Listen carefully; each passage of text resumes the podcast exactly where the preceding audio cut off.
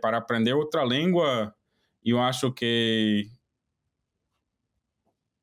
que é muito importante, tipo, criar um ambi ambiente na, na língua que alguém quiser aprender. Um,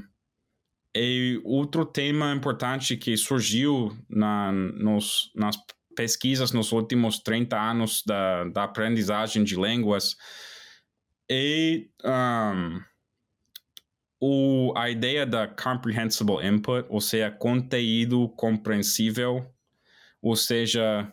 o nível que você pode compreender é um pouco mais uh, complicado para, para seguir avançando.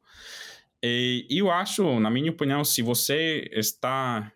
exposto a conteúdo compreensível com suficientes horas de, de, de estar exposto, eu acho que qualquer coisa pode aprender línguas. O tema é que nas universidades, nas escolas, a maneira de, de, de ensino de, de línguas estrangeiras durante muitos anos em, em todos os países foi que